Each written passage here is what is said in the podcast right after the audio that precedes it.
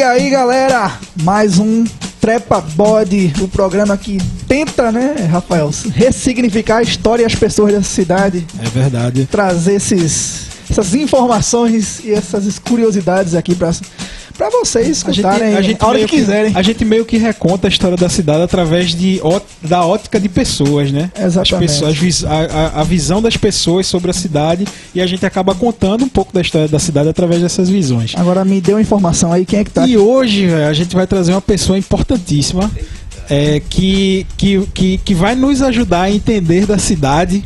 O nome dele é Djalma Andrade, que é uma voz tradicionalíssima do rádio vitoriense. Além das principais rádios de Vitória de Santo Antão, ele também trabalhou em grandes veículos de imprensa recifense, como a Transamérica, Rádio Manchete, Rádio Cidade várias outras. A gente vai falar também sobre essas experiências.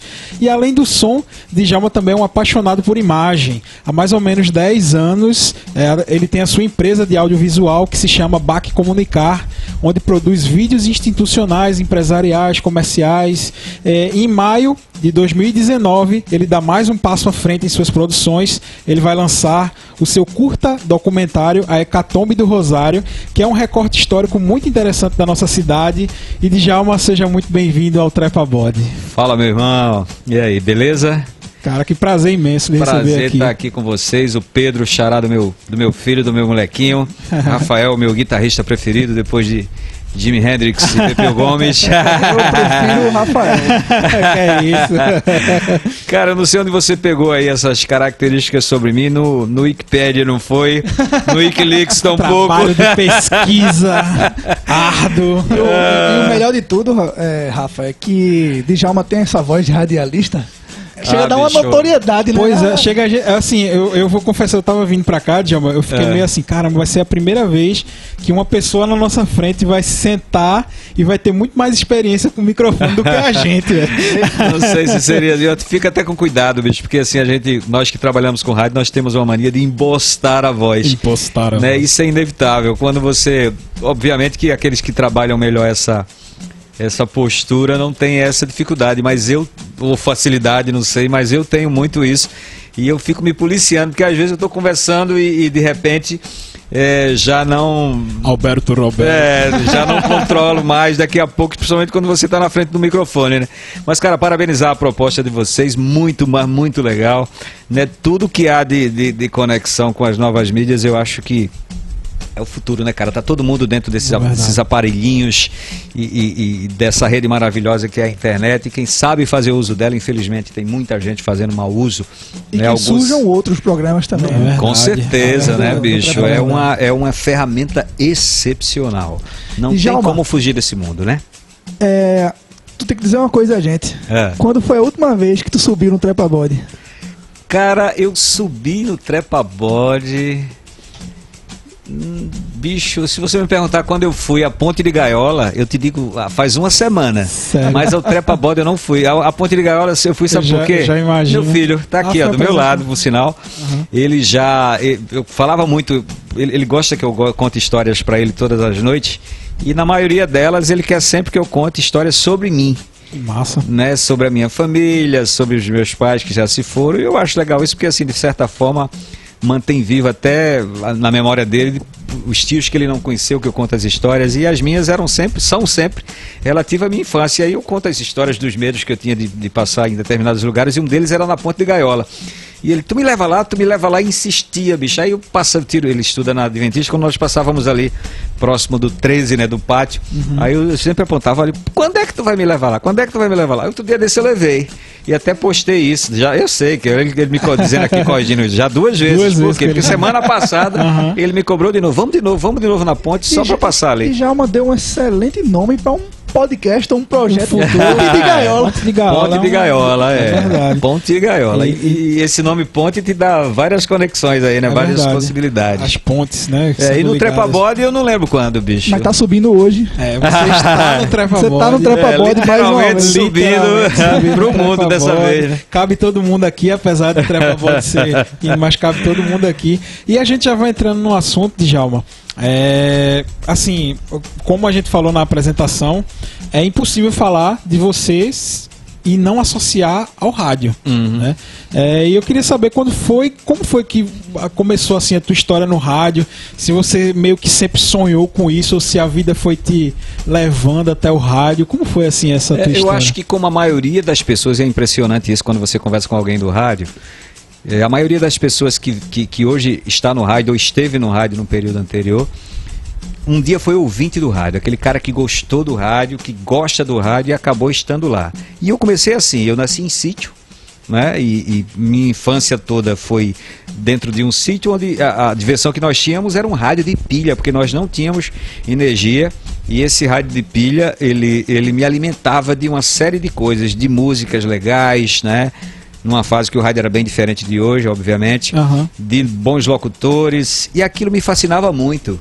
Né? Quando nós viemos morar na cidade, aí depois dos meus 10 anos, eu mantive esse, esse hábito porque meu irmão também gostava, meus pais gostavam, entendeu? E aí eu fui crescendo assim. Quando surgiu a Rádio Vitória FM aqui, né, eu fui um dos primeiros ouvintes. Eu achava aquilo fascinante, era uma rádio FM na minha cidade, eu gostava de rádio FM. E, e- mas antes disso, eu tinha um professor, eu fiz um cursinho é, no radar, no início mesmo do radar, um cursinho para fazer desenho industrial, que eu também gosto de desenho.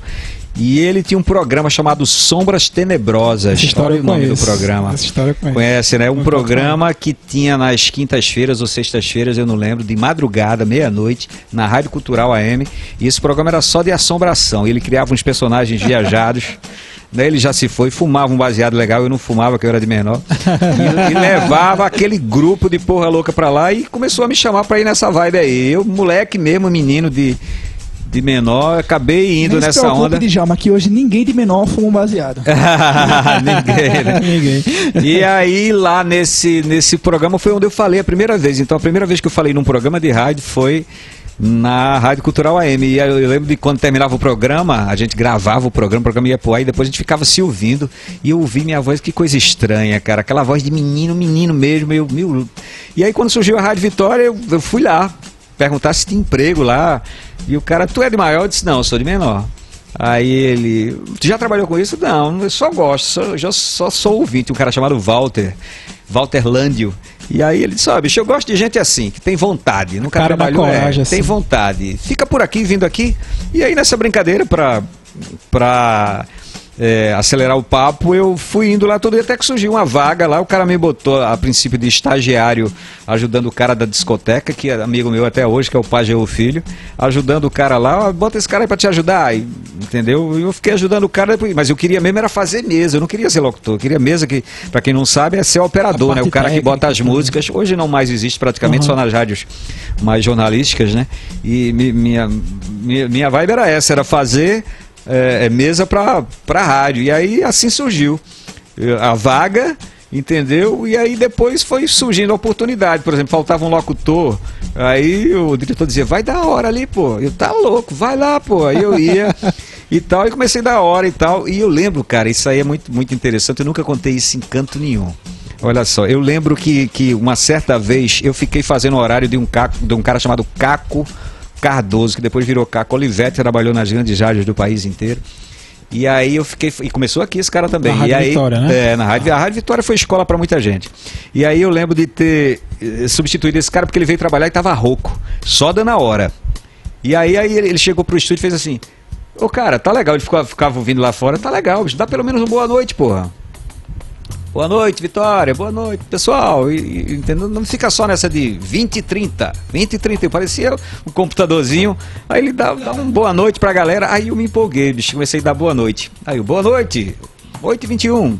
8 e 22. Boa noite. E tal. Ele tá os, legal. os ouvintes podem estar estranhando, mas nessa época não existia computador que você programava. Nenhum, nenhum. Era um e era tudo na vinil, raça vinil, mesmo. os- as músicas eram em vinil e os comerciais em cartucho.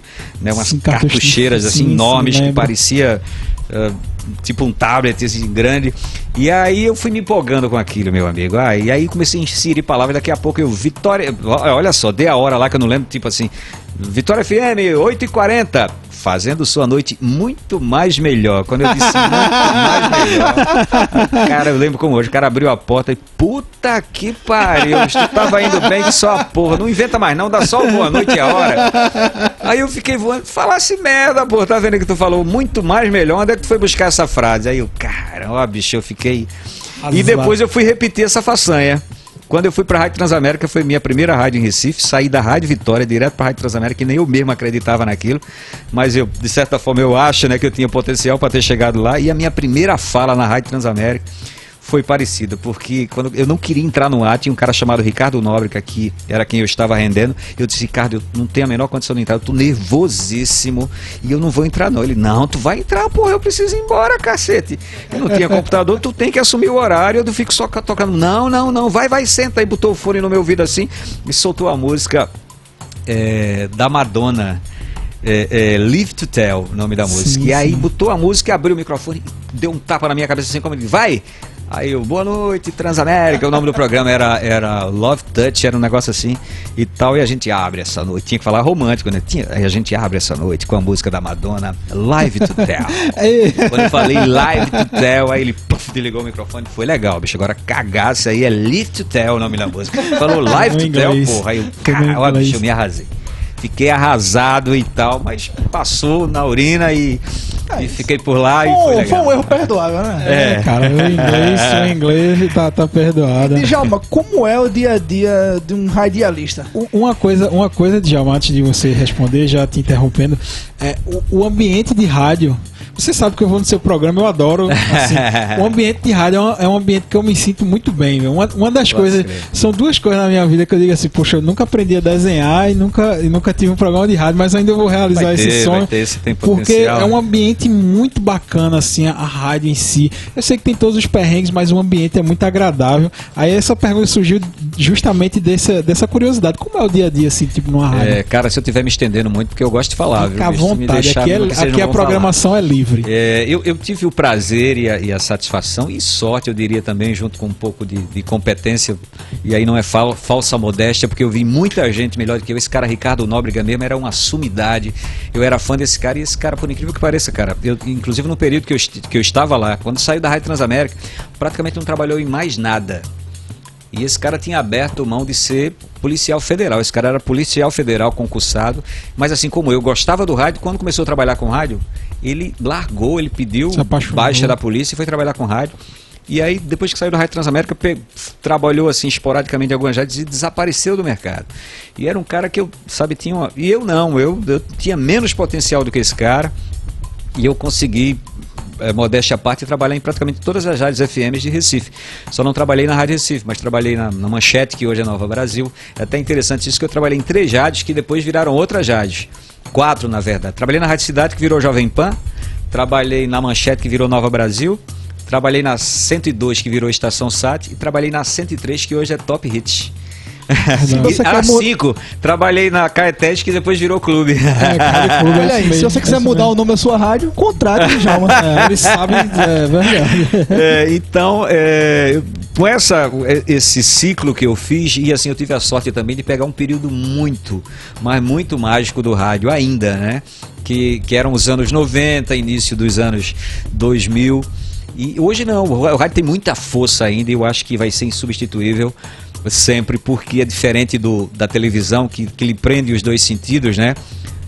Você precisa assistir o rádio, não. Você pode estar fazendo qualquer, qualquer outra coisa que você continue ouvindo. Você está no carro, você ouve. Você está no banheiro, você está trabalhando. Né? E, e tem uma leva de ouvinte sempre fiel. Eu acho que o rádio tem esse potencial, não mais como tinha antes, por conta da internet, da, da, das redes sociais, enfim, do, do celular e de todas essas ferramentas, mas continua tendo muita força. E eu tive esse prazer de ter esse ambiente legal. Eu, e assim, e acontece muito hoje, eu tenho um monte de amigos no meu Facebook, no meu Instagram, que eram ouvintes meus em outras rádios que viraram meus amigos. Eu considero ouvinte, eu acho que às vezes eu nem conheço o ouvinte, provavelmente a maioria nunca vou conhecer, mas eu faço uma afinidade com aquela pessoa porque é como se eu criasse uma intimidade e entrar na casa dela, na vida delas e elas a mim, eu percebo isso, entendeu? Então hoje muita gente que me encontra no Facebook ou em outra rede social diz: Ah, tu sabia que eu tenho um autógrafo teu, cara? Quando a, a pessoa diz primeiro eu me acho o velho da rodada, né? Segundo, eu digo, puta que pariu, por que, que o rádio perdeu isso? Né?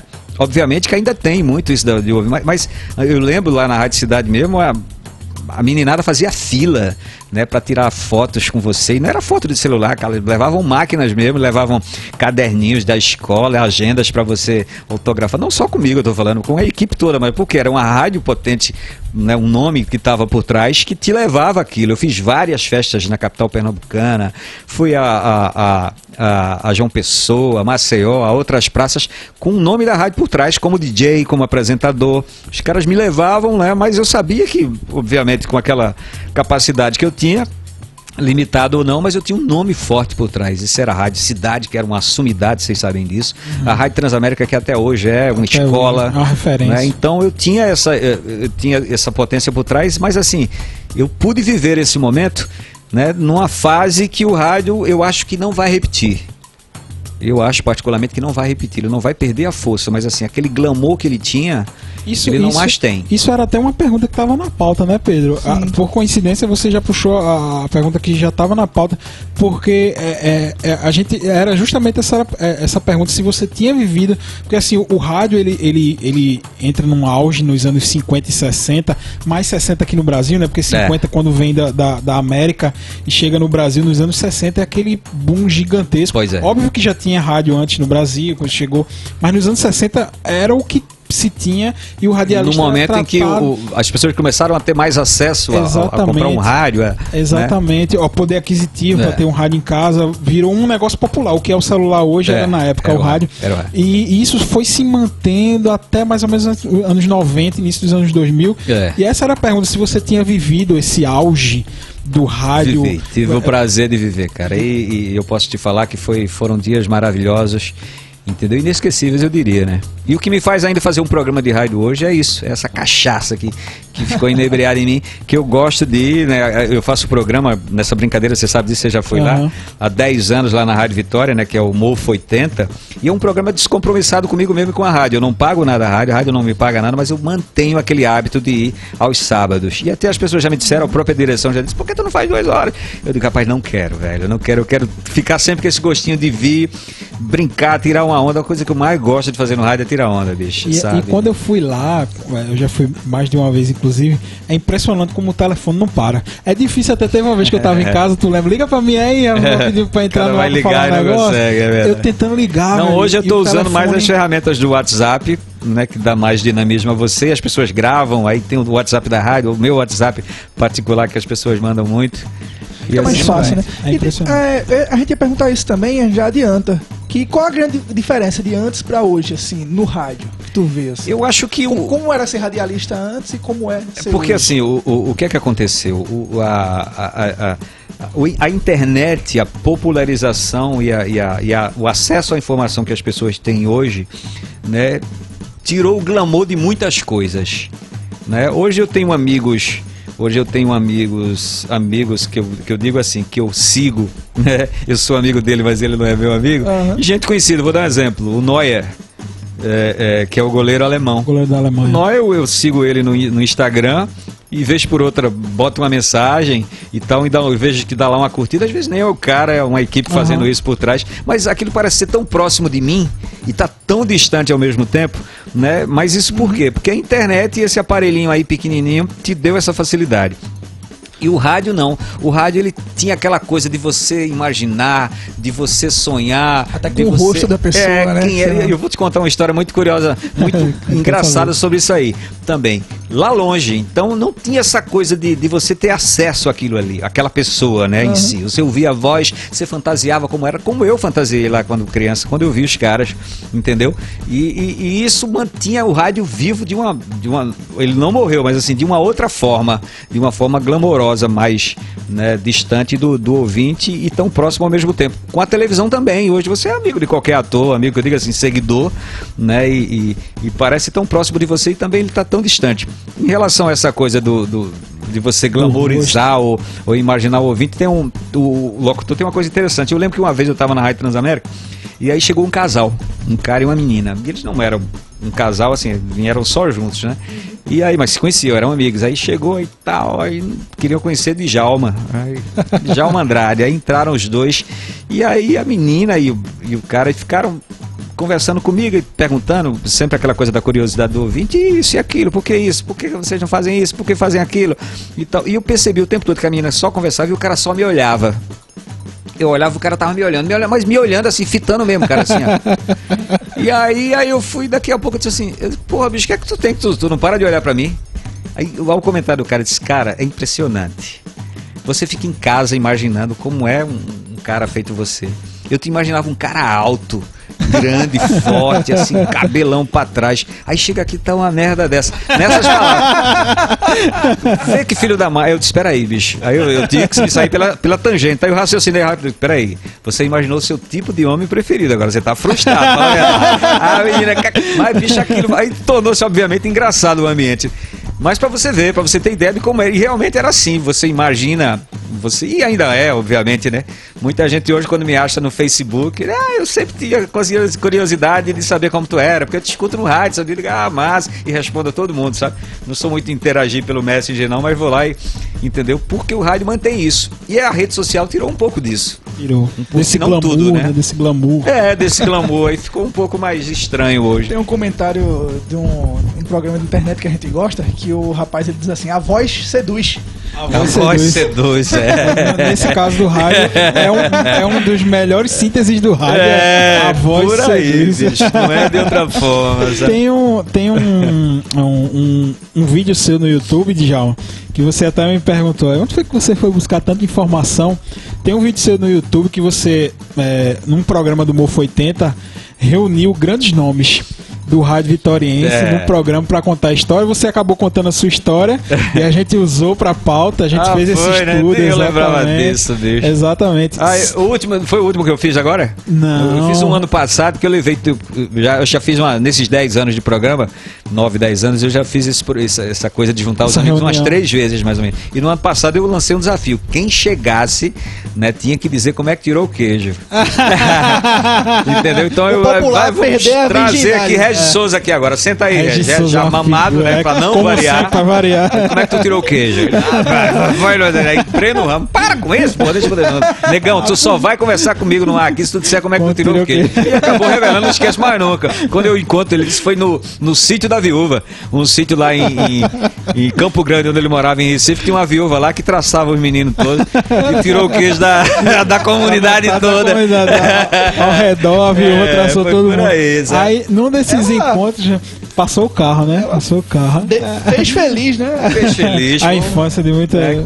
Pois é. E, e nesse programa, é, você reuniu essas figuras: Regis Souza, é, a, a, pérola negra do rádio, que é Breno Ramos. Neves, Chico Lima como é? Como, assim, a gente falou desse ambiente do rádio de Recife, esse glamour, mas aqui em Vitória, essas figuraças, porque assim, é, como você mesmo falou, a gente tá no meio de celebridades da internet. Tem gente da internet aí que é, é a principal celebridade do Brasil. Pode crer. E o cara só tem uma conta no Instagram, mas é. ele se tornou o cara mais conhecido Pode da internet pelo trabalho que ele faz no Instagram. No Instagram. Como era essa época aqui em Vitória? Como foi? Você nos falou sobre a Rádio Vitória aqui, aqui quando foi inaugurada e tal. Como eram essas figuras assim? Porque Cara, assim, eu, eu, vou te dizer um negócio, eu sou um fã de Breno Ramos, velho. eu sou um fã. Ele nunca fez um programa onde eu era o público-alvo dele. Você precisa trazê-lo aqui, viu, cara? Com certeza você vai fazer essa ponte Já tá convidado. Já tá convidado. É, você escutar e, aqui. Com certeza. é uma sumidade pra todos Como nós. Como era essa galera aí? Cara, é, é, isso é muito curioso, porque assim, é, o, o... eu lembrei de um, de um caso agora, não sei se eu vou poder contar. Não vou aqui, contar. Aqui pode O único menor de idade que tem aqui é meu filho aqui do lado, mas eu vou falar por metáforas. vou chegar já nessa história. Tá, tá. É, eu, eu, eu, eu, lembro de uma fase da Rádio Vitória aqui iniciando. Quando a Rádio Vitória chegou, a Rádio Cultural já existia.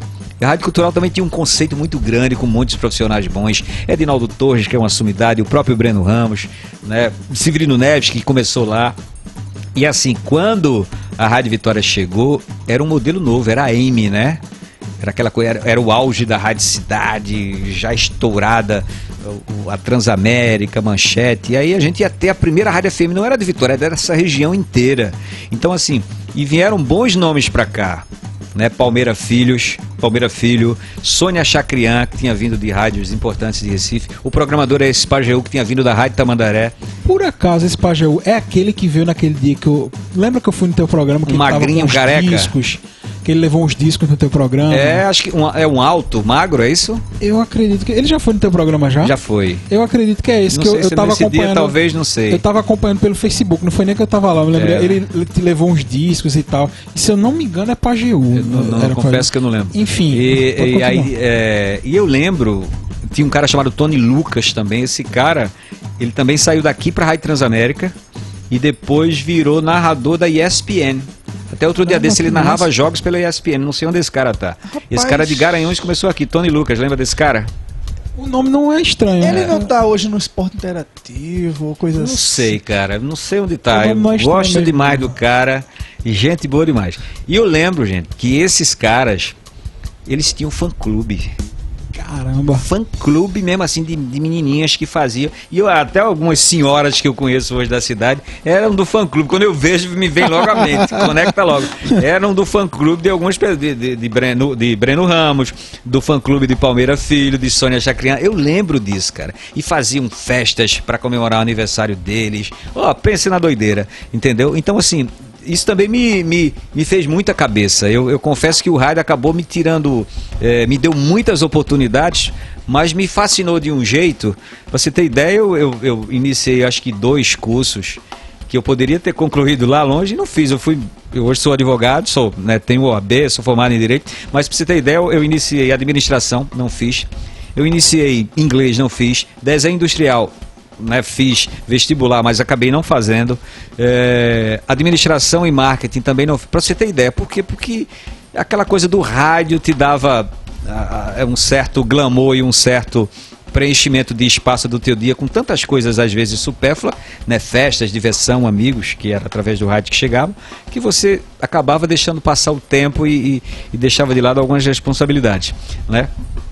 Mas foi exatamente fascinado por esse mundo que eu fui vivendo, que eu já ouvia e entrei nele.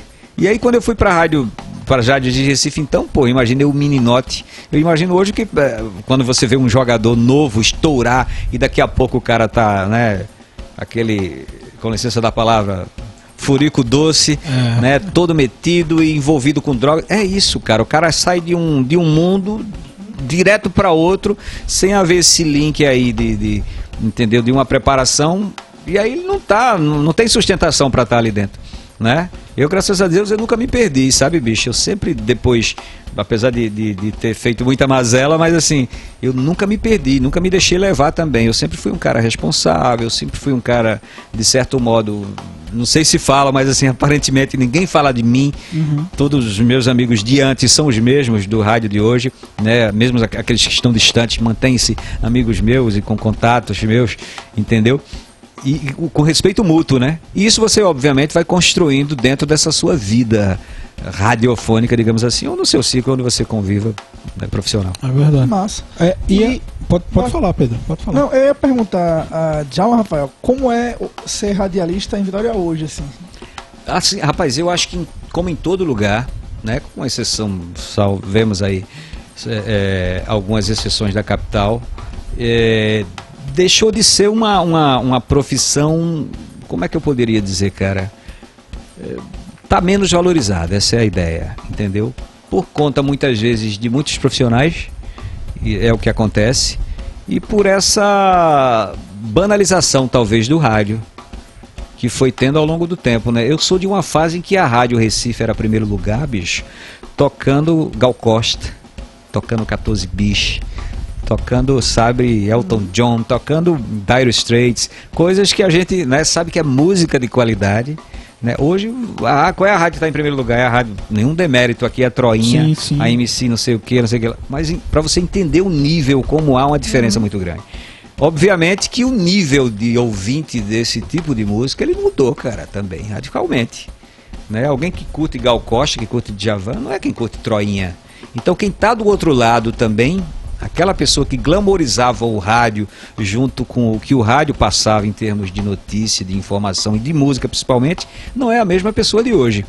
Entendeu? Mudou o público, no Mudou caso. o público, né? E aí você passa a ter uma conexão completamente Diferente. diferente daquela que você tinha lá atrás. Só mais uma vez reforçando, não é que um seja pior ou melhor. São características diferentes. Diferente, cara. Que- público pra tudo. Até eu tô falando assim, mas, Aham, pô, há gente de altíssimo nível ouvindo Sim, esse tipo sim, de sim, música, com- com ouvindo a certeza. Anitta. Nenhum demérito a Anitta, viu? Sim, Ela sim. tem suas qualidades e não tá onde está hoje se não fosse por essas qualidades, obviamente. Mas eu, eu tô fazendo comparativos Sim, com outro. sim, sim, a né? É como se quando começasse é, a, a mídia musical brasileira, parece que quando algo dá certo, eles investem muito no, no que tá dando certo e esquecem as outras potencialidades ou os outros estilos. É. É, é, eles focam inteiramente nisso. Por exemplo, é, acho que sempre foi assim, na verdade. Quando, você- quando- quando ac- acontece um Barão Vermelho, um Paralamas, as gravadoras correm atrás de bandas. Eles querem achar o próximo. Barão Quando, Vermelho. quando sai um, um, um, Chitãozinho- Chororó, aí vem o Zé de Camargo, É, eles sempre é. puxam as mesmas coisas e, e empurram tudo junto. Empurra tudo e junto. hoje,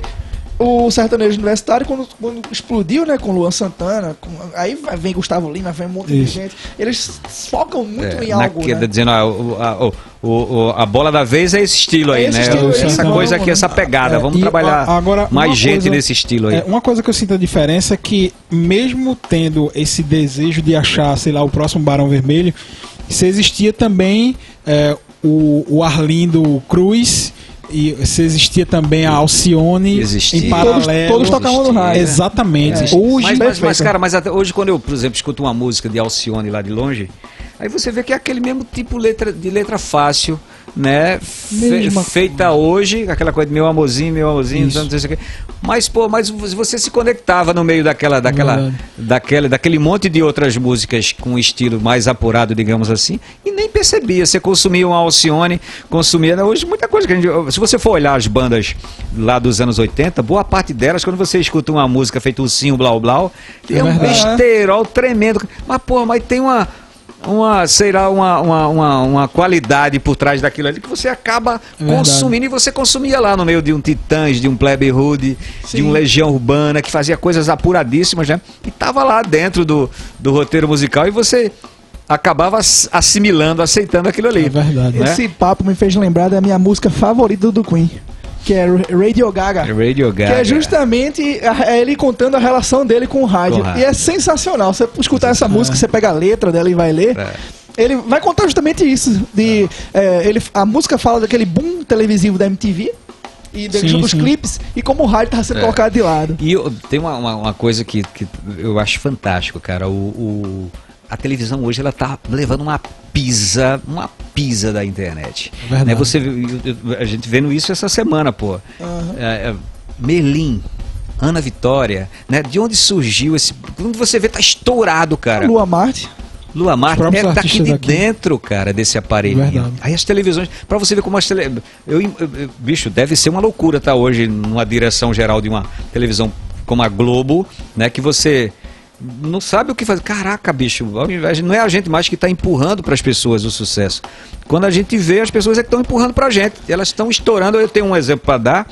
A gente descobriu esses dias aí que um vídeo que a gente fez, a minha empresa fez, né, a BAC Comunicar, tinha tava com 3 milhões e, e- e meio de visualizações. Gente, isso é a população da região metropolitana inteira, de, nem sei se é, Uhum. mas imaginemos assim. Quase isso. E a gente, aí a gente foi olhar, pô, bicho, não é um vídeo apurado, é um vídeo com uma.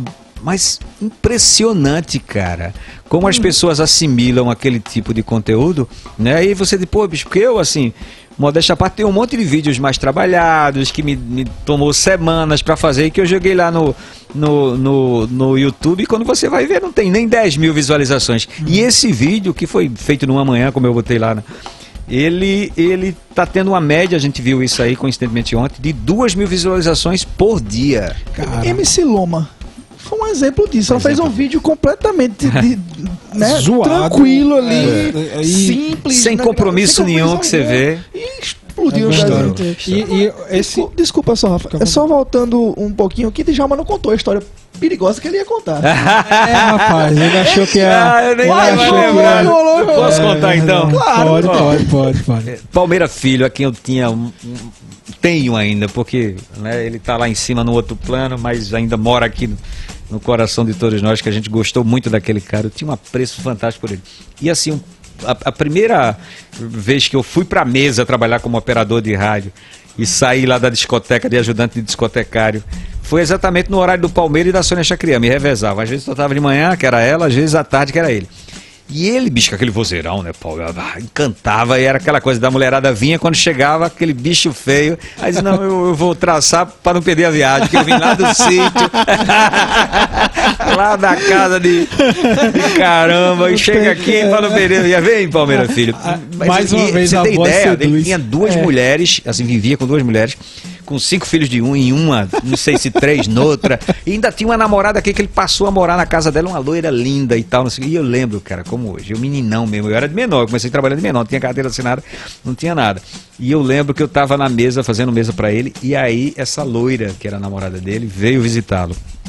E aí ele aquela coisa daqui, um abraço, um beijo, não sei o que e tal. E tinha aquelas músicas Double, the Captain, o capitão do seu coração. e a nega, sabe, como diz, rasgava a periquita doida.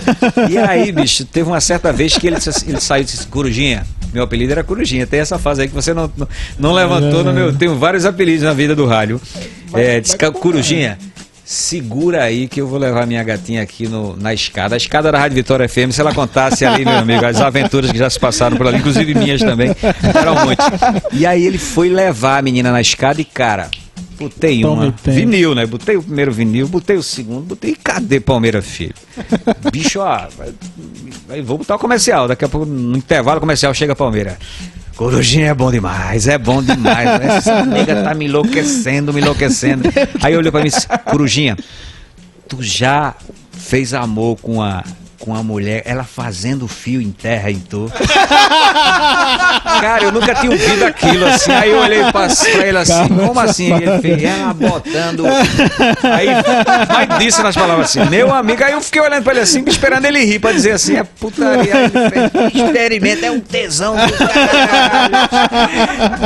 Bicho, eu fiquei extasiado com aquilo assim, parado, eu, donzelão, tabacudo. Bicho, eu fiquei, meu irmão, eu fiquei parado assim, estarrecido. Eu nem comentei com ninguém no rádio. Cara, ó, muitos anos depois, encontro eu na rádio metropolitana Palmeira Filho fazendo um programa é, de crente, que ele era crente da Assembleia de Deus. Cara, eu não deixo passar, eu perco o amigo, mas não perco a piada. Fui lá fazer um, uma divulgação de um evento, não lembro que evento era, de noite no horário dele, porque ele me convidou. Corujinha, tu também tá fazendo tal evento, vai lá falar no, no programa, pô, no meu programa, do que eu vou mesmo. Aí fui, cheguei lá e tal, e daqui a pouco o papo descambou pra pra sem vergonha. Isso ele naquele, não, não, porque isso, digo, cara, tu é um sem vergonha mesmo. Tu agora tu, tu tá um santo, graças a Deus, pediu perdão pelos teus pecados, mas tu fez, tu disse uma pra mim, cara, que até hoje martela na minha cabeça. Aí ele, o que é que foi? Eu digo, eu não vou contar, não. Aí ele me instigou a contar, bicho. Ó, eu acho que ele se arrepende até hoje. No ar, isso? Então, pô. Eu contei, bicho, aí ele riu tanto. Caca, tirador, tirador. O cara me ligou, tu é doido, mano. Você disse, pô, eu não contar. Eu contar Eita, a, voz, a voz seduz. Olha, aquele voz, corujinha faz que dá um tesão do caralho, porra. Aproveitando. E nunca fez não, viu? Nunca vai ter essa curiosidade, não. Aproveitando essa vibe animada aqui, a gente criou um quadro para estrear nesse programa de jogo. O quê? Veja bicho? só que honra. Que... Primeira vez que a gente vai fazer esse quadro aqui. Imagina uma vinheta aí no rádio passando agora, tá? Diga não sei o, nome o que fazer a vinhetinha aqui. Uh, a música pergunta o nome a da. A música pergunta. Já, já, temos a nossa vinheta. Vou recortar isso aí e fazer a vinheta. A gente, a gente mandou e-mails, WhatsApps e várias outras coisas para pessoas que mandaram perguntas Ixi, exclusivas para Djalma Andrade e Pedro vai começar com a primeira pergunta agora. Ele vai dizer a pessoa que fez a pergunta e depois ele vai fazer a pergunta. Os Titãs mandaram uma pergunta. Os Titãs. A Isso. gente não quer só comida. A gente quer comida, diversão e arte. Também, né? a gente quer tudo. a gente tá precisando bom. de muita coisa. a vida tá. E tem outra pergunta aqui também de uma galera que mandou assim exclusivamente. Legião Urbana te mandou uma pergunta. Uhum. Djalma, lá no fim, lá no fim, Será que vamos conseguir vencer? Cara, bicho, isso é uma luta diária, né? Em todos os sentidos. A gente vive num mundo hostil, numa vida hostil, né? Que nos toma e, e, e nos, e nos deteriora, eu diria. Às vezes dá um cansaço, né, velho? Às vezes você fica pensando, porra, quanta, quanta coisa poderia ser diferente. Daqui a pouco a gente vai falar disso, inclusive lá no filme Verdade. que a gente vai contar. Mas eu acho que o que nos mantém vivos, isso é em todos os sentidos, viu, gente? Eu não vou exemplificar aqui, mas em tudo das nossas vidas, é esse querer sempre. É esse achar sempre que é possível. Se você um dia desiste, cara, você deixa Acabou. de viver. É como um trabalho, né? Se você um dia para, você, né, obviamente, vai ficar desprendido de um dos seus maiores prazeres, talvez. E eu acho que o desafio é que vai mov- mov- mover, né, levar você sempre adiante. Se eu não ache né, nunca que um dia vou vencer, eu não serei ninguém desse jeito. Verdade. Eu preciso ser ao menos um, um pensador, um desafiador, um ousador, né? Que quero chegar lá. Eu acho que é por aí. Porra, fui filósofo, né, bicho? Cara, a ideia desse quadro É justamente é essa. buscar isso, assim, uma coisa mais informal do que a gente tava fazendo. Irmão. Agora vem uma Eu tinha- pergunta do Barão Vermelho. Cara, tinha importante. colado uns trechos de Freud aqui. Sócrates. Vem do Barão Vermelho agora. É, Djalma, mentiras sinceras te interessam? Rapaz.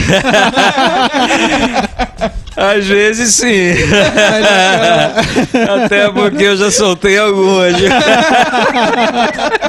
Essa é ótima. Muito bom. E a última desse quadro, depois você vai fazer o fechamento do quadro também, Tá por favor. certo. Vem de um camarada aí que, que tá na, numa vibe Zeca Pagodinho. Eita porra. Se eu quiser fumar, eu fumo, Djalma. Fome. Fome sempre. Ele não especifica Aí, o quê. aí a gente volta pra aquela, pra aquela outra lá da Legião, né? Eu não vou saber nunca, nem vou chegar nu- nunca se eu tentar, né? Não tem aquela história do trem, né? Eu li certa vez, ou alguém me disse, eu não esqueço mais nunca disso, bicho, de que a vida, né? As oportunidades na sua vida é um trem que vem, para na sua frente ali. Você tá na estação e você olha pro trem, diz, caramba. Velho, eu não vou subir não, vou esperar o próximo trem. E aí vai embora aquele trem que seria a sua oportunidade. Cara, talvez não venha outro trem. Mas de repente também esse primeiro aí pode descarrilhar. Não, mas, é, mas, mas veja só, mas, po- mas veja só, e se não vier outro? Você ao menos não tentou, né? A vida é Ou então você, demais. você aí, a, a, a teoria dizia o seguinte: suba no trem. Se você não gostar da viagem, ou ele descarrilhar, mas adi- adiante você desce. Mas você deu a Você viagem. desce, Desce na mas você foi. estação. É, mais ou menos isso. E se você ficar lá parado esperando, você não vai sair do canto nunca. Exato. Pode Djalma, fazer o fechamento do, do, do, do quadro.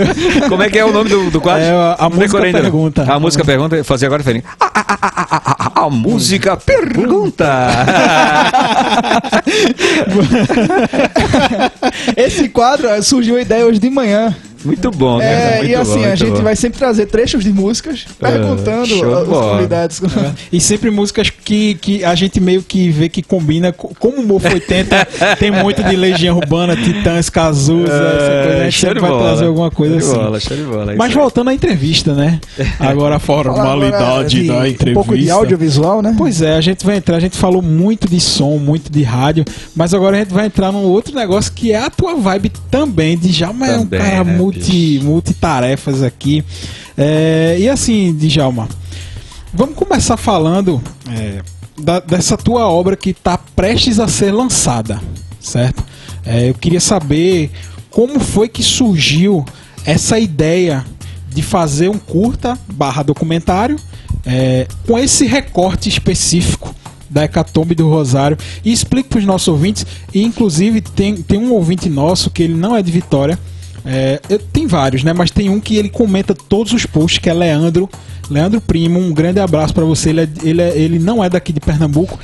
Ele, pra ter uma ideia, ele pesquisou o mapa de Vitória. Porque a gente fica falando, Travagode, a Avenida Mariana Malha. Aí ele foi pesquisar um mapa Pra de entender Vitória. onde pra está, né? Sensacional, eu não sabia disso. É. E aconteceu uma comigo, que foi uma história muito boa também. É, uma colega minha, uma pessoa perguntou a ela: Tu conhece Pedro? Ela, que Pedro? Pedro, do Trepa Body. Aí, já tá, já tá. eu vou me sentir muito feliz quando alguém fizer isso Super comigo. feliz, eu fiz, rapaz, que coisa boa. Mas é isso.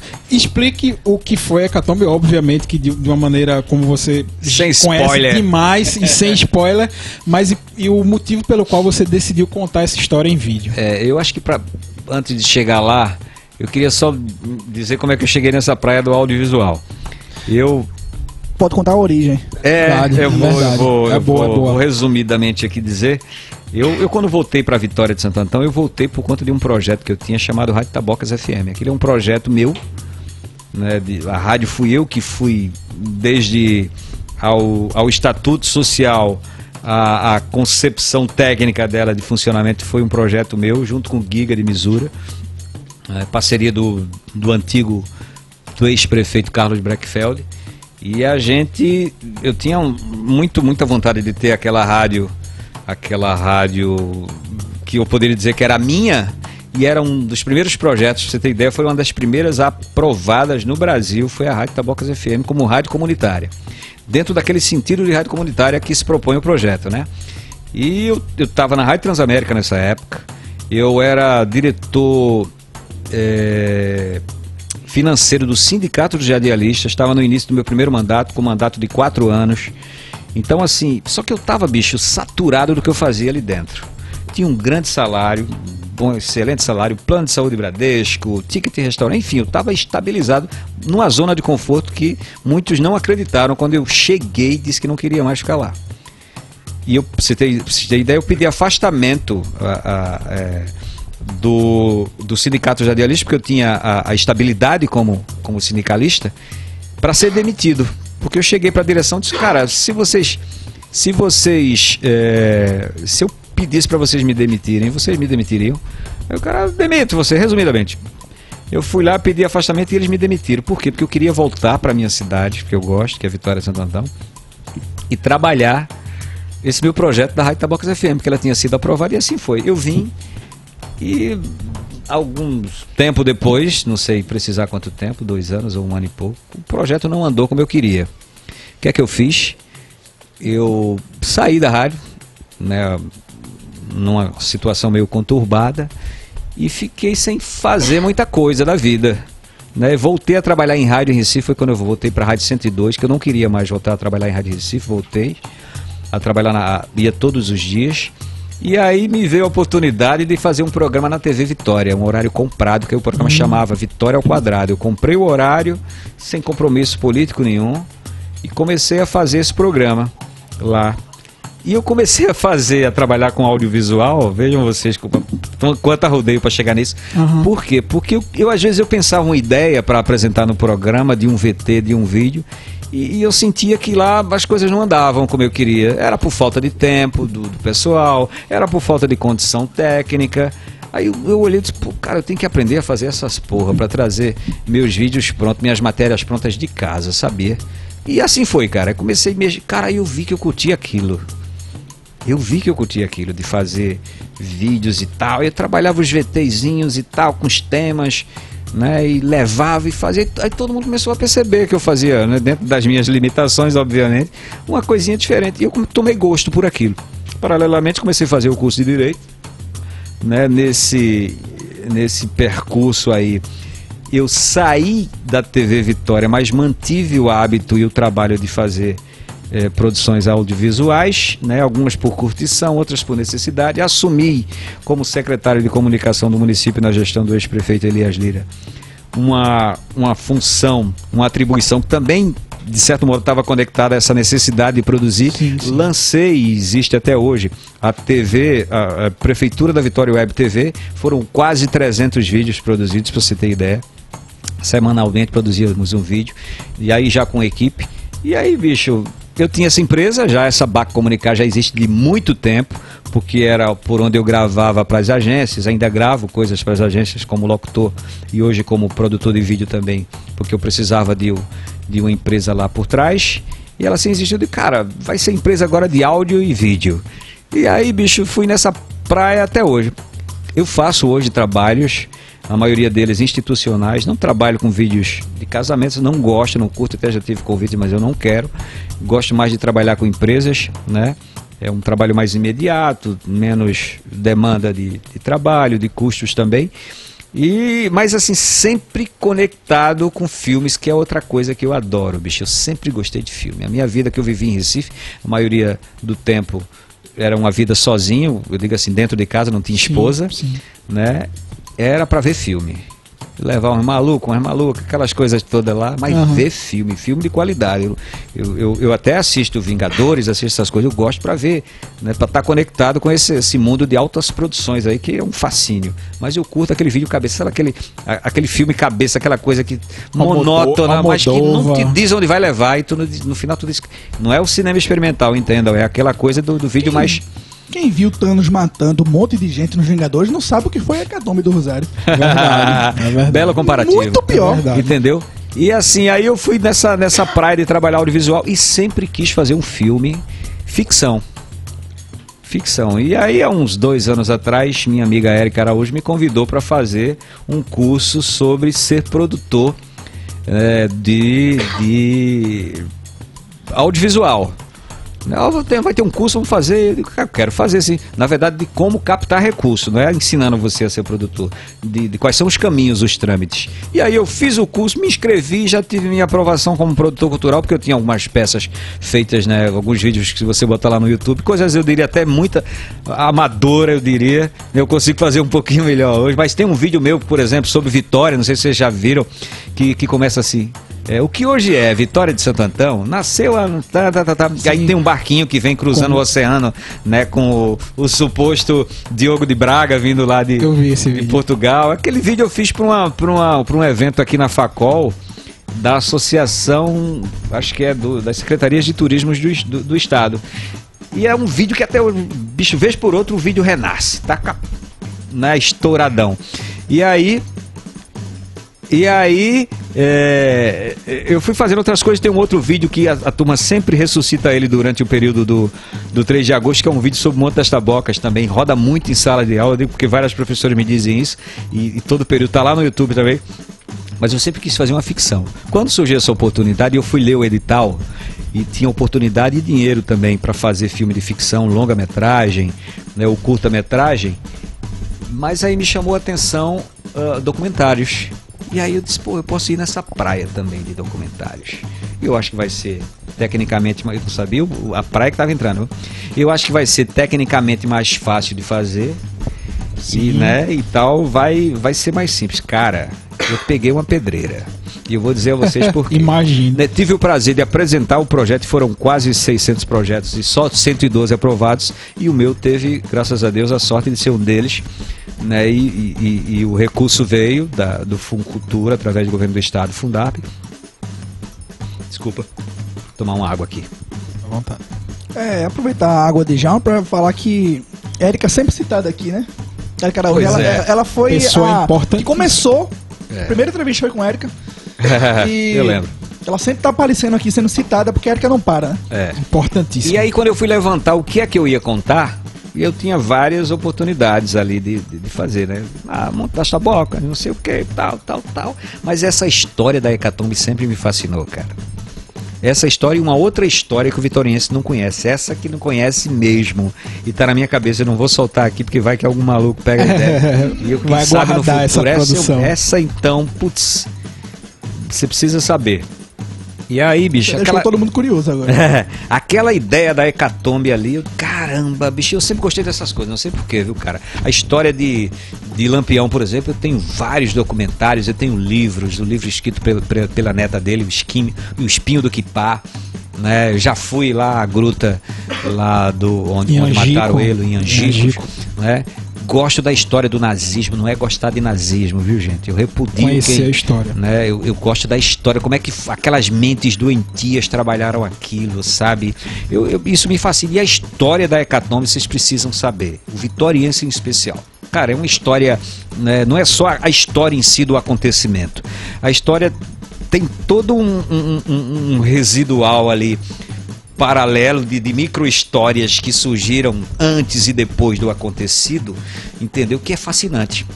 E aí eu, eu fui ver a responsabilidade que eu tinha em mãos quando eu comecei a pesquisar a respeito. Primeiro que era muito grande a responsabilidade, com muitas nuances, eu diria, essa coisa que eu falei dos resíduos, e, e também porque não existia muita coisa a respeito, se não nada.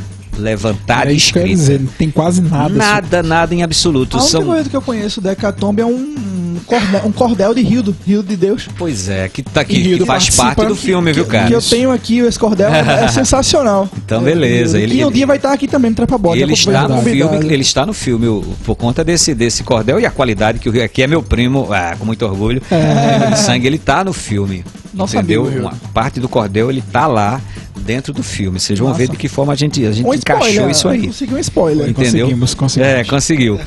É, e, e a gente, e, e aí quando eu fui, cara, aí eu vi o tamanho da responsabilidade, cara, agora eu não vou ver. Bicho, eu te confesso, cara, eu envelheci uns 10 anos com esse filme.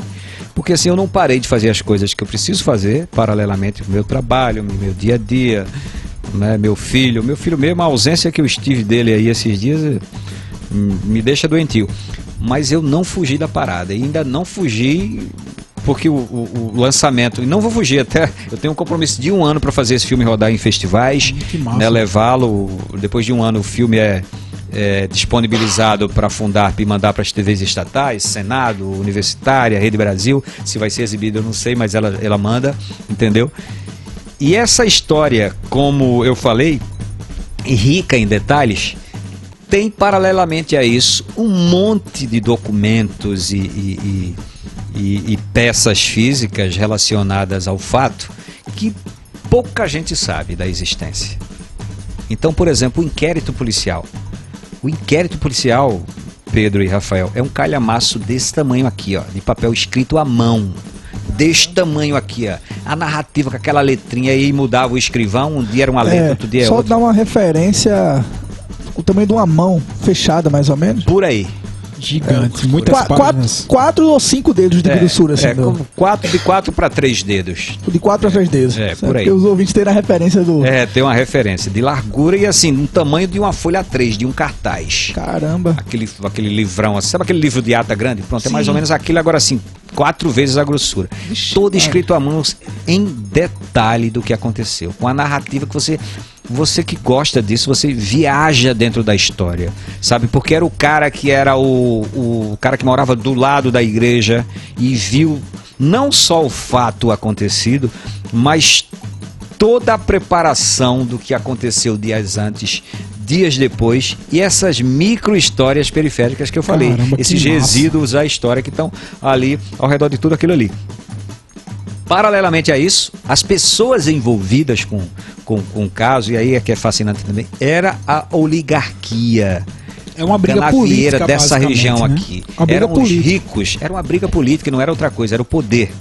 Era uma véspera de eleição e esses supostos né, ricos, né, eram quem mandava, mandavam aqui mesmo, né, queriam tão somente o poder. A briga era em nome disso. Eles queriam o poder. Já tinha havido uma eleição anterior, meses antes, que um certo grupo, né, do dos liberais, porque o que aconteceu, Isso. o que é fascinante também dizer, e aí não é spoiler, isso é história. É a história. A briga foi dentro de um mesmo partido. Não foi, por exemplo, ah, o Partido Democratas que brigou com o PMDB. Não foi o Foi um PMDB que se rachou. partido. E eles brigaram entre si para você ver como era Eram os ferrenha. leões e os, e os os, leões e os cachorros, né? É isso. Os leões porque eram partidários da família Souza Leão, que até Isso. hoje mantém-se no poder. Fortíssimo. Fortíssimos, né? E do outro lado, os cachorros, que tinham o apoio também dos democratas. E essa briga interna por esse poder é que foi gerando esse clima bélico, esse clima de suspense que vocês vão ver durante a história. Eu tive a felicidade também de ter a participação de gente muito importante no filme. A todos que eu convidei participaram. Né? Depois de, de pronto, eu soube de muita gente que eu poderia ter chamado também, mas não haveria espaço dentro do filme. né? trouxe gente conectada com determinados assuntos que eu queria. Por exemplo, quando eu falo de política, eu precisava buscar alguém fora da política daqui de dentro, cara. Uh, Entendeu? Não é que Sim, fulano sim. e Beltrano não tem essa capacidade de falar sobre a política. Tem muita gente aqui. Mas assim, ia ficar meio partidário. Aí aqui tem muito isso ainda do que existia lá na Hecatombe. Verdade, verdade. tem Ainda muito isso ainda mantém. não. Tem isso e vai ter sempre, acho eu. Então eu fui buscar Gustavo Krause. É um vitoriense, Bacana. né? Conhecedor da política, já foi ministro da Fazenda, se vocês não sabem, durante o governo Itamar Franco, já foi governador de Pernambuco, entendeu? Secretário, enfim, o cara é uma sumidade. E vitoriense, filho do Dr. Bido Krause. Fiz o convite, ele muitíssimo né, é, gentil, aceitou, já confirmou que vai estar no evento aqui no, de lançamento no dia 17, né? Era esse cara, aí precisava de um cara para buscar falar das leis dessa época lá do Segundo Império, que no poder estava o Dom Pedro II, né? E quem eu vou buscar? Aí fui numa fonte, fui noutra, me indicaram um cara que é procurador do Estado, professor da UPE, né? e tem uma ligação muito, muito é, estreita com o pessoal do Instituto Histórico aqui de Vitória de Santo Antão e é do Instituto Arqueológico do Recife, chamado Marcelo Casseb. Uma sumidade esse cara, também gente muito boa. Se dispôs a vir aqui gravar, falar só sobre a- o regramento, como, eram as, a- a como era a legislação nessa época. Por que aconteceu isso? Por que o inquérito foi conduzido dessa forma? Por que o processo deu nisso? Por que fulano foi con- condenado, cicrano não? Entendeu? Caramba, Aí- aí precisava falar sobre a riqueza da igreja, o detalhe de onde foi o palco da, da, da, É. da catástrofe, que é a igreja de Nossa Senhora do Rosário dos Homens Pretos. Eu precisava de alguém que soubesse, quando pudesse falar por que, que aquela igreja é assim, porque ela está ali, porque ela nasceu. Aí fui buscar um cara chamado Mota Menezes, é um urbanista esse cara. Outra sumidade, se você botar no Google, professor Mota Menezes, cara, riqueza de detalhes. E eu, tinha, eu gravei horas com esse pessoal. E no final só aproveitei cinco minutos de um, três minutos, porque o filme não tinha tempo para isso. Mas eu consegui, modéstia à parte, que é uma narrativa que eu achei que ficou interessante, porque a gente vai de um ponto a outro, esclarecendo a história, e aí quando fala de uma coisa eu já pego um outro cara que vai esclarecer porque foi daquela forma e tal. E essa conexão foi bem legal. Paralelamente a isso também, as pessoas daqui de Vitória que conhecem o fato muito bem. O Nozinho, o Pedro Ferre, que é o presidente do Instituto Histórico da Vitória Santo Antão, uma sumidade, né? a professora Maria de Fátima, a Cláudia Eu Vicente, vi que o professor Irã também participou. Irã participa. Cláudio também. estudou comigo. Pois é, rapaz. Claudinha, além de, de- desse pessoal do Instituto ter participado do filme, esse pessoal foi parceiro no filme. Se tivesse que ter lá um filme de Djalma Andrade e outra pessoa do Instituto Histórico, Djalma Andrade e Instituto Histórico. E Arqueolo... Instituto Histórico e Geográfico da Vitória Antão. Porque eles trouxeram, além de que eles dispuseram sem, sem dificuldade nenhuma todo esse aparato que eu te falei, material que nós tínhamos. Do inquérito a outras coisas que vocês vão ver no filme. Entendeu? Que estavam lá e a gente conseguiu eh, captar. Pra você ter ideia, a gente fez uma pesquisa legal e a gente só não conseguiu a foto de um personagem. Os outros nós conseguimos todos, daqueles principais, né? aqueles senhores de engenho, Aham. donos da, da, digamos assim, do poder e que fizeram essa causa acontecer. Esse caos, ou sei lá, caso acontecer. Então, o, o- o filme, graças a Deus, foi nessa direção, foi nessa condição. Tem uma arte legal é- do, é um, é um do negócio. Fernando Nascimento. E é um negócio que, tipo, aquele conflito aconteceu praticamente dentro de uma igreja. Dentro da O igreja. Instituto Histórico tem as imagens cravadas de balas. Isso. E é um negócio gigantesco, assim. Gigantesco, cara. É um fato que o vitoriense. Muita gente, está acontecendo no meu dia a dia, porque eu estou indo aos lugares e levando panfleto e falando do filme. Tô, aconteceu em Vitória? Em Vitória, cara. Mas Pois por é. quê? Eu digo, imagina por quê? Se conecta com o hoje. a briga de poder, cara. O, Verdade. né, o, o- Porque você vai descobrir quando assistir o filme, né? É Quando verdade. assistir o filme, né? e vocês que estão escutando em casa, e vocês aí, o Pedro e o Rafael, estão A gente. convidados, né? A, a gente vai fazer, sem querer te interromper, Pedro. À vontade. Ah, muita gente está me perguntando no Facebook, a gente está fazendo um trabalho legal lá de redes sociais e vai intensificar isso aí com trailer, com material que vai vir. É, a gente. Todo mundo pergunta, como é que eu faço para ir? Como é que eu faço para ir? Hoje apareceu um cara dizendo que é da família de um dos envolvidos lá longe. Né? E aí, como eu quero estar lá, um cara de Olinda, eu digo, ah, vamos ver, vamos nos organizar para ter o seu lugar lá garantido também. O que é que a gente vai fazer? A gente vai fazer uma sessão especial para convidados né, o horário está começando, que a gente está divulgando é 19h30, né, com pequenas falas e a exibição do filme. E dependendo da quantidade que tenhamos de pessoas querendo ver o filme também, a gente faz uma outra sessão. Uma segunda A exibição. princípio a ideia A é essa. gente já está se inscrevendo aqui. Não, vocês vão estar na primeira sessão convidados. e você em casa não é que você Que não honra. seja especial. É porque assim, a gente tem poucos lugares no Instituto, lá no Silogeu, e não tem como comportar todo mundo, verdade. né? É, verdade. Djalma, o que eu ia dizer é que, assim, eu e Rafael, assim, eu sou um geógrafo, Rafael est- estudou história, historiador, e a gente uma das ideias do Trepa Body é trazer essas histórias de vitória, né? Como a gente fala sempre em ressignificar. Então, Isso. através das pessoas. O programa de Pilar, que ele vai conta uma história bacana sobre o Carnaval de Vitória, tu tá falando sobre a, o rádio, agora sobre a Hecatombe. Então, essa é a principal proposta do Trepa Body, é trazer a história de Vitória Pode crer. junto com as pessoas. Pode crer. E É a gente tá, a gente extasiado com- quando a gente ficou sabendo desse que já faz mais ou menos dois anos que está sendo produzido, né, por É, aí. Por aí, cara. Quando a gente soube que estava prestes a ser lançado, fez, agora já vai ter que vir de todo jeito. É, e, e assim, e eu Rafael acho- queria te trazer faz muito tempo. Faz muito tempo que a gente fala disso. E eu, eu, eu vou fazer é, uma coisa que eu acho que. Não é que seja uma coisa nobre, eu acho que é uma coisa necessária. Que é o seguinte, depois que o, o, o, o filme ele cumprir, cumprir esse ciclo que ele precisa pelo edital de rodar festivais, de ser exibido através dos canais da Fundarp, linkados com a Fundarp, ele vai ser doado em DVD às escolas. Caramba, que Eu vou massa. fazer uma cópia para cada es- escola, isso está dentro do projeto que foi apresentado. Para cada escola, para ter. Se vai ser exibido, obviamente, vai, vai da cabeça de cada diretor, de cada professor que dê a esse projeto né, o valor que ele precise. Né?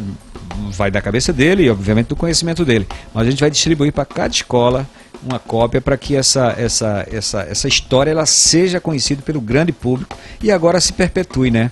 É verdade. né? Eu acho que eu, eu tô. Aquilo que eu falei, a responsabilidade é grande, porque a gente está levando, na verdade, às pessoas um documento que vai se manter aí até que surja um outro mais apurado adiante, por muito tempo, acredito eu. É verdade. E a gente tá chegando, infelizmente, né, Pedro? Infelizmente. A parte final do programa, assim. é, eu- a impressão que se dá é que dava pra conversar mais umas três horas. mas Pedrinho já tá com sono aqui. já, não, mas por ele gente ele já fica tá... se sem vergonha aqui. Senão eu não vou pagar o sorvete dele. Eita, Ele foi tá preocupado, sabe com o quê? Com... Posso, o que é que você Pode quer lá. ver? Jogo. Quer ver o quê? Jogo. Eu tô falando jogo. jogo. Pode falar, fala pode falar. Tá- Jogo. o jogo. Que jogo? Santa Cruz e Fluminense. Dá pra tu, cara. Ah, Santa Cruz e. Fluminense, Santa Cruz e Fluminense. Começa- O- começa o San- já já, né? O Santinha Tá vai meter explicado. 5x1 Tá no Fluminense. explicado, Só tá que não. Tá Minha mãe escutar um negócio desse, ela É fica muito verdade. feliz. Seis minutos de jogo. né? Tá acompanhando aqui pelo. Mas aí, Pedrinho, a gente vai pra parte final agora da entrevista com seu pai. E nessa parte final, Djalma, a gente faz um negócio meio que um jogo rápido, assim. Aquelas Não é perguntas aquele negócio de finais- Palmeira, não, né? Não, não, não, filho, não, não, não, não, Pode ficar dentro. né? Palmeira Filho. Eu, vi você, eu vi você botando a mão no, no, no- no interruptor e caramba, será que ele vai apagar a luz do estúdio? Vai- É brincadeira, viu, gente? Mas antes da gente entrar no jogo rápido, que essas perguntas mais rápidas, eu a gente queria fechar com a, com a pergunta que é quais tuas perspectivas pro rádio e pro audiovisual como todo em Vitória, assim, como é que tu vê no futuro? Cara, eu, eu tô vendo. é, é, e o, o Pablo, ele, ele. O Pablo, bicho, eu gosto mais de Pablo. Genial, Porque além de um. Já teve talento. aqui. Já teve aqui no de um talento excepcional que é o Pablo. Não é o Vitar, não, viu, gente? É o nosso Pablo Vitoriense. É, ele é político por natureza, né? Aquela Verdade. coisa de. Não é, não é poli, essa sim. política que se faz aí, não, Isso. viu, gente? É aquela coisa de, de querer brigar pelo social, de defender as causas, principalmente na área dele, né? Da arte, né? E ele é um, um baluarte nessa história, a gente poderia dizer dentro de Vitória, se nós tivéssemos várias pessoas como ele, Verdade. talvez as coisas fossem diferentes. Você vê que Vitória Santo Antão é um celeiro, cara, de artista né?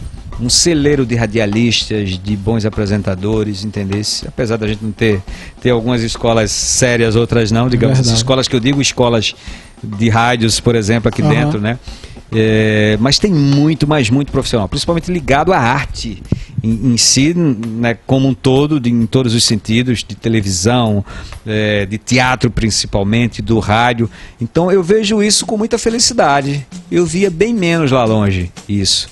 O, né, o que eu vejo menos hoje, eu vejo mais gente querendo fazer e menos coisas ou menos espaços dando essa opor- oportunidade de ser feito. Verdade. Lá longe eu via menos gente, eu estou falando de 10 anos atrás, 15 anos atrás, eu via menos gente, quando eu voltei para Vitória Santo Antão, eu via menos gente conseguindo fazer mais movimento. Essa é, essa é a ideia, né? Mas a gente, eu lembro ali na estação de, de ter uma noite só, várias noites de teatro, de Verdade, sarau, de verdade. escambau, de recital de poesia, né? e era um, era um grupo pequeno, talvez, bem menor do que esse que temos hoje, mas fazendo mais movimento. E a culpa não é, porque o, o, o artista, ele é sofredor por natureza. É a arte é difícil de fazer, gente. Né? Por quê? Porque o poder público, bicho. Vai minando, minando. É, entender quando faz alguma coisa, não faz como deveria ser feita. Essa é a verdade, entendeu? E aí você tem que ralar o tempo todo para fazer, viabilizar.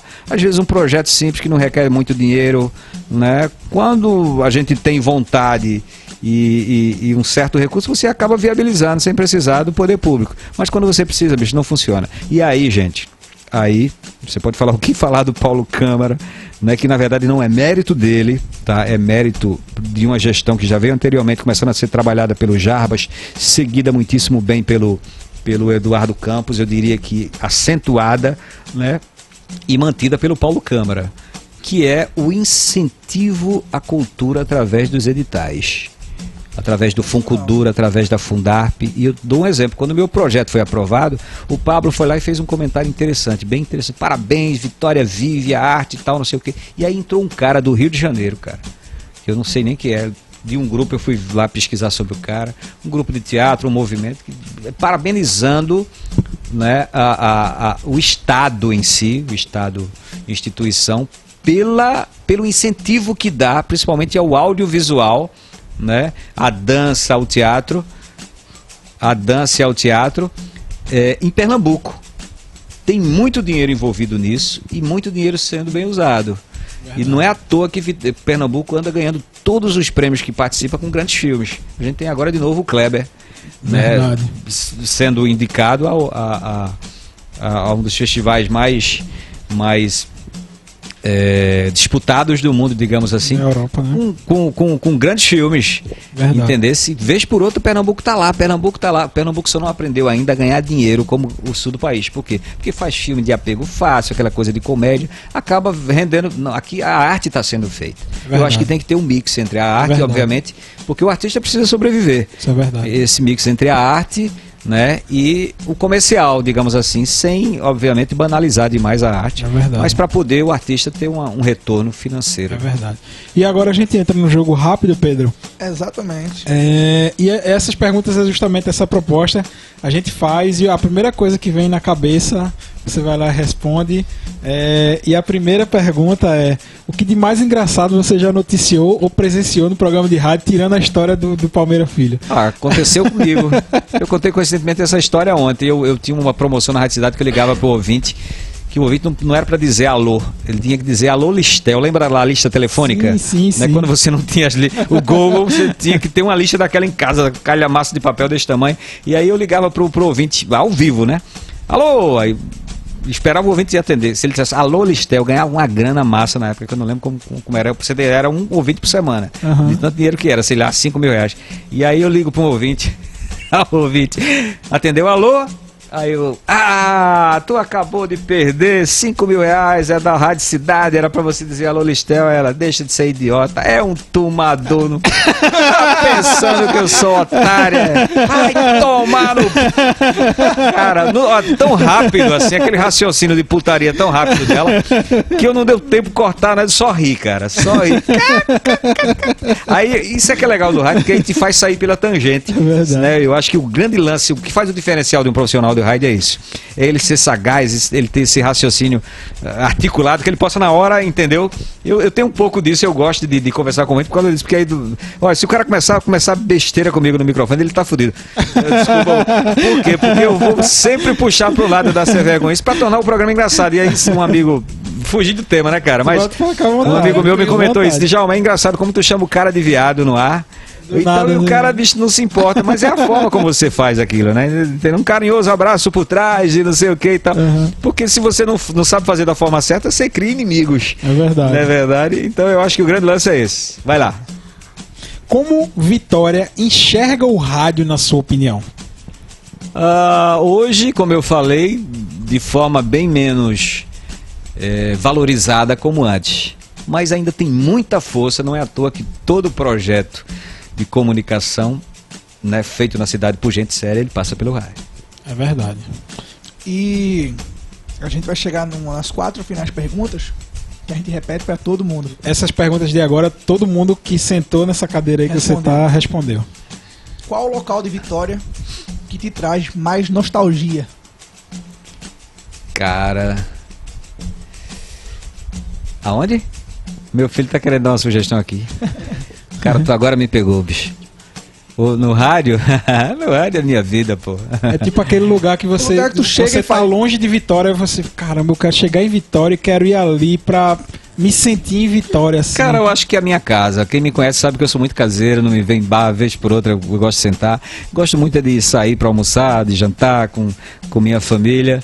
Né? Eu acho isso. Eu não tem um lugar específico. Eu gosto da minha cidade, né? Um Tenho todo. alguns sentimentos, não seriam ruins por ela, mas assim, de angústia, né? De tanta coisa que você pode sabia que poderia ser diferente. Mas eu adoro Vitória Santo Antão. É verdade. Qual acontecimento em Vitória que te marcou assim? A Hecatombe do Rosário. Ah, tá te peguei, te peguei. Prontíssima. Quantos anos tem Djalma, rapaz? É, foi- isso foi em 1800, foi em 1880, de Djalma tá. Ah, é, Vamos ah, é que eu calcular. tenha vivido, é? não, não, não, não, não. Não, valeu, valeu demais essa resposta aí. É só brincadeira. Valeu demais essa resposta aí. ai. Vai, Pedro. O que existe, Djalma, de pior em Vitória? Cara, esse caos urbano. Vitória é uma cidade sem planejamento. Né? E, o- e o filme ele traz um pouco disso também, sabe? Eu não me preocupei em mostrar, como eu falei, é, afora, não foi nem falei isso no ar, Ah, né? isso. Não, não me preocupei em mostrar uma cidade com coisas bonitinhas, a Praça da Aquela música feliz. Não, é, não, eu, eu me preocupei em mostrar uma cidade meio mazelada, sabe, irmão? E a cidade tem muitas qualidades, muitas coisas bonitas, mas, bicho, eu acho que o que há. E até eu fiz uma postagem interessante hoje, nesse sentido, no- nas redes sociais do filme, que eu- uma, uma, uma imagem que me Eu chama vi, muita atenção, que é aquele, aquela imponência daquele mercado da farinha ali, né? Pulverizada ali por aquele Aquele aquele aquela ah, aquele caos periférico ali ao Verdade. redor dele, né? E eu acho que essa essa coisa parece que nunca vai ter fim, cara. Parece que só piora. E coincidentemente eu vi até uma imagem de, dos anos 80 que já estava cheio de bancos ali. Eu achava que era coisa mais recente. Não, mas isso já vem de muito tempo, pô. Tava Né? E cadê, né? A gente sabe que ah, a valorização do que é nosso, ela acaba sendo ofuscada nesse sentido. Quanta riqueza traz ali, né? Aquele outro verdade. mercado lá atrás, né? Da mercado da carne, o, né? Tem- Aquele o da frente é o da público. farinha e o de trás é o da carne, se eu não me engano. Pois né? é, coisa bicho. assim. Há, há três mercados ali, na Isso. verdade, traz Alcibrazen também. Histórico. Né? Eu acho que essa, essa, esse caos urbano é que te dá um, uma angústia, sabe, irmão? É verdade. Acho que é por aí. Mas pra terminar num clima melhor do que esse, o que é que tem de melhor na tua cidade, em Vitória de Santo Ah, Antônio? eu gosto da gente daqui, bicho. Eu, aquela coisa eu, como eu falei, eu nasci em sítio, o sítio era em Vitória de Santo Antão, que é o, o, o engenho Bento Velho. E eu gosto dos Nossa. meus amigos, eu gosto das pessoas, essa coisa da, da gente estar o tempo todo circulando, né? Isso, isso é bom e é ruim, né? Porque quando, quando alguma coisa negativa, tu sabe lá, ah, fulano foi chifado, fulano levou gaia, fulano, fulano caiu do caneco. Toda a cidade sabe, mas é coisa do interior, se não tiver, né? Eu que morei em capitais e, e, e aí você nem vê o vizinho da frente, às vezes circula com ele só no elevador, alguns dão um bom dia, outros nem bom dia te dá. Chega, bate Verdade. a porta, você nem vê o cara. Né? Eu sentia muita necessidade disso, sabe, lá quando eu estive lá longe. E Vitória não, né? Vitória tu sai, fala meu irmão, teu time hoje vai perder, se te prepara Verdade. e tal. O vizinho vai lá, cara, tu né, tem uma coisa aí pra me ajudar, coisa nesse sentido. A coisa do, do, do ser do interior te dá essa, essa condição de estar o tempo todo mais próximo das- das pessoas, com esse calor humano que te, né, que te faz bem. Pra quem é normal, viu, gente? Porque tem anormais que não É, gostam que desse não tipo de gostam coisa, não. E disso. Vitória tem muito isso, eu gosto disso. Pra finalizar, Djalma, é, divulga o, o Instagram do, do Hecatombe no Rosário. Então, serviço. A Hecatombe do Rosário, se você botar lá, a Hecatombe do Rosário, você pode botar junto ou separado o Instagram, que hoje é um instrumento de busca também, como o Google, né? E o Facebook, você vai achar. Curta a página lá no Facebook, siga a gente lá no, no, no Instagram também. Esses dias a gente está lançando o, o, o trailer do filme, né? Com trechos aí, vai ser mais spoiler.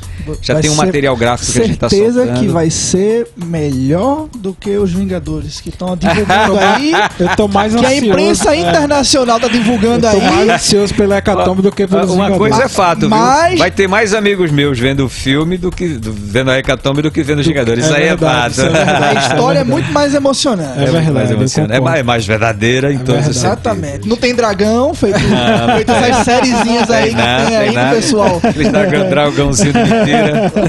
Pois é, mas é isso, Djalma. Muito obrigado. Te agradecer, assim, imensamente por nos dar essa honra de estar aqui com mais um grande vitoriense aqui. O cara né, começou mentindo, a, a entrevista termina mentindo. Aqui. Aqui, tudo aqui é verdade. Mentindo no Trepa Bola. Eu não sei esse programa. Tem O o, nome do programa. mentira. é, a, Bu- a Bujana, que a gente curte muito, que é o que faz provocações, ele disse que a única coisa falsa no programa é o abraço. o resto é tudo verdade. A- o resto é tudo verdadeiro. Inclusive, provocações está voltando com uma salutagem, viu? Tá voltando, Enfim? Djalma, muito obrigado mais uma vez. E espero que a gente possa se encontrar várias, Cara, várias eu vezes. posso contar uma história pra Fica à finalizar? vontade. É, Você disse que eu tenho um tempo, mas pode estourar o tempo. vontade, Você à falou vontade. sobre curiosidade do rádio. Eu decidi uma que aconteceu comigo, mas eu eh, tá conectado a você também e a você, Tá. viu, Pedro? Tinha um programa chamado, você talvez não lembre, na Rádio Transamérica, na época que eu tava lá, chamado Let's Rock. Esse programa era aos domingos, né? E um programa que me marcava muito, que era de 10 da noite, apresentado pelo Marcelo Nova, Caramba, do Camisa de do Vênus. que Camisa se você não sabe, começou no rádio e depois é que virou Verdade. né, roqueiro, mas ele, ele sempre foi radialista. E o Marcelo Nova fazia esse programa Let's Rock. E aí, certo dia, ele, ele lia cartas, porque não tinha essa facilidade. Tinha internet, mas não vivia, né? Direto Aham. na internet. Aí ele, cara, eu tô com. Eu lembro como hoje, com aquele jeito, eu tô aqui com a, com a carta de um ouvinte lá de. De, de Brasília, eu lembro a cidade, que tá dizendo o seguinte: olha o questionamento daquele. Marcelo, eu adoro o teu programa, viajo com ele, espero. E a galera esperava mesmo, todo domingo só pra curtir o teu programa. Mas, bicho, eu percebo que você não tem respeito por aqueles caras que são líderes de bandas ou pelas bandas homossexuais.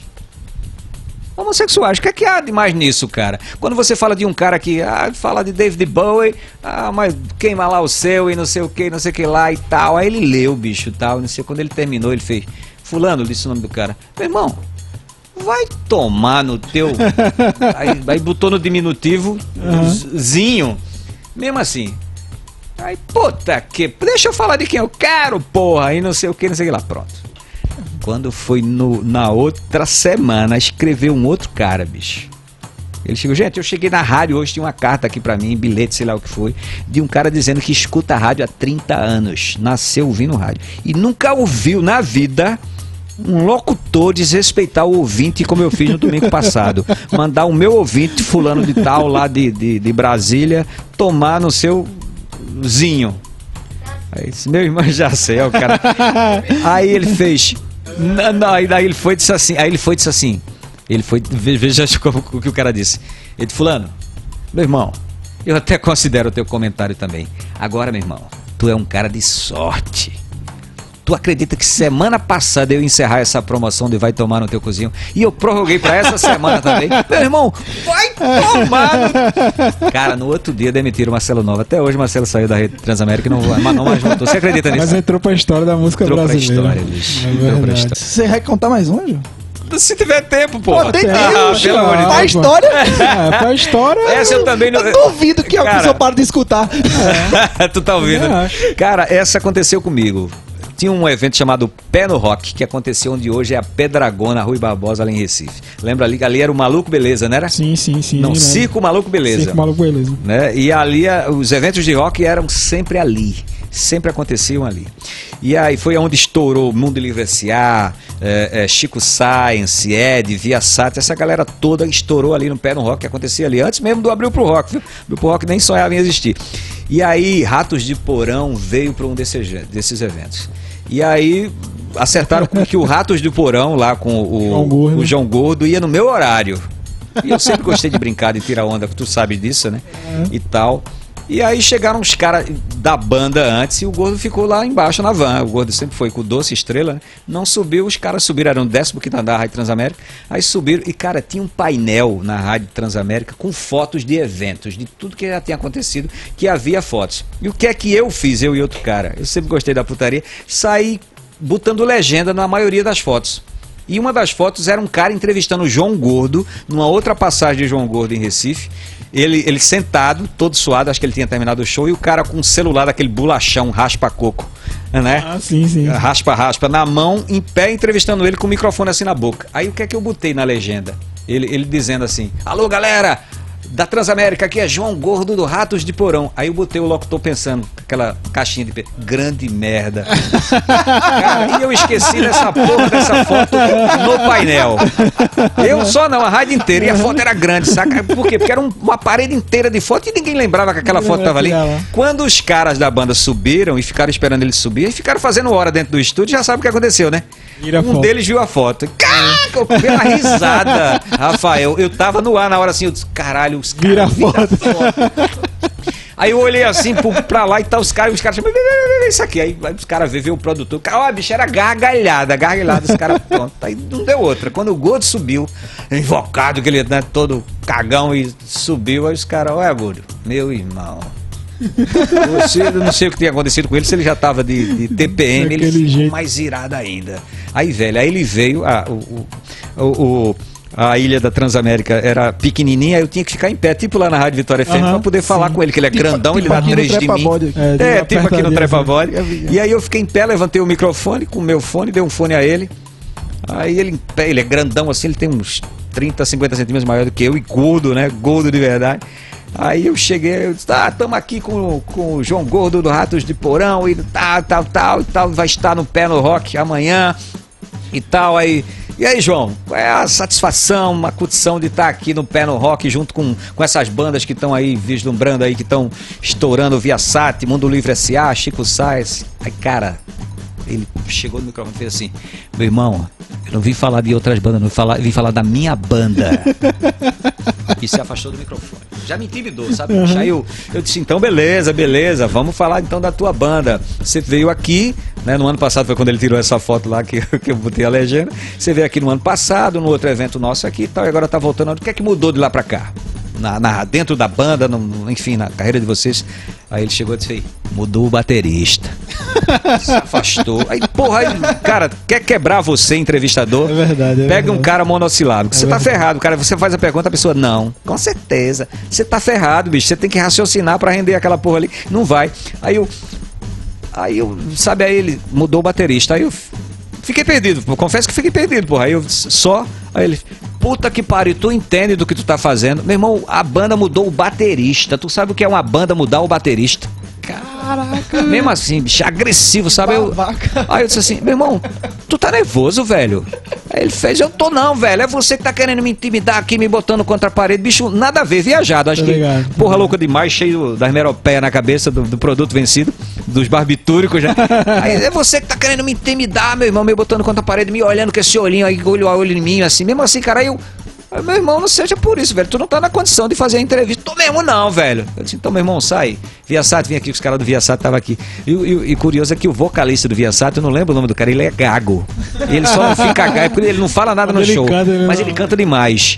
E, e, e, e- e aí, sabe, o cara ficou mais nervoso. Todo mundo ficou nervoso porque ficou, tava todo mundo assim, cara. Tinha umas clima. 10 pessoas dentro do estúdio. Um clima tenso, assim, aquela nuvem negra, assim. Aí ele.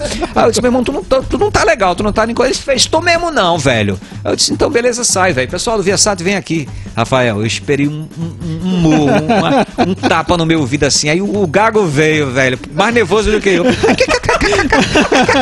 Olha, meu irmão, aí pense na merda. Eu não sei mais o que falei, deu aquele branco negro assim. Aí ele saiu assim. Lembra que existia aquelas caixas com areia de cuspir e botar, e botar lixo? Lembra dessas Sim, caixas sim, tinha uma sim. torre assim que a turma botava no canto da parede pra tu cuspir, jogar bituca de cigarro. Aí tinha areia em cima e embaixo era um lixeiro. Meu irmão, ele chutou uma caixa daquela.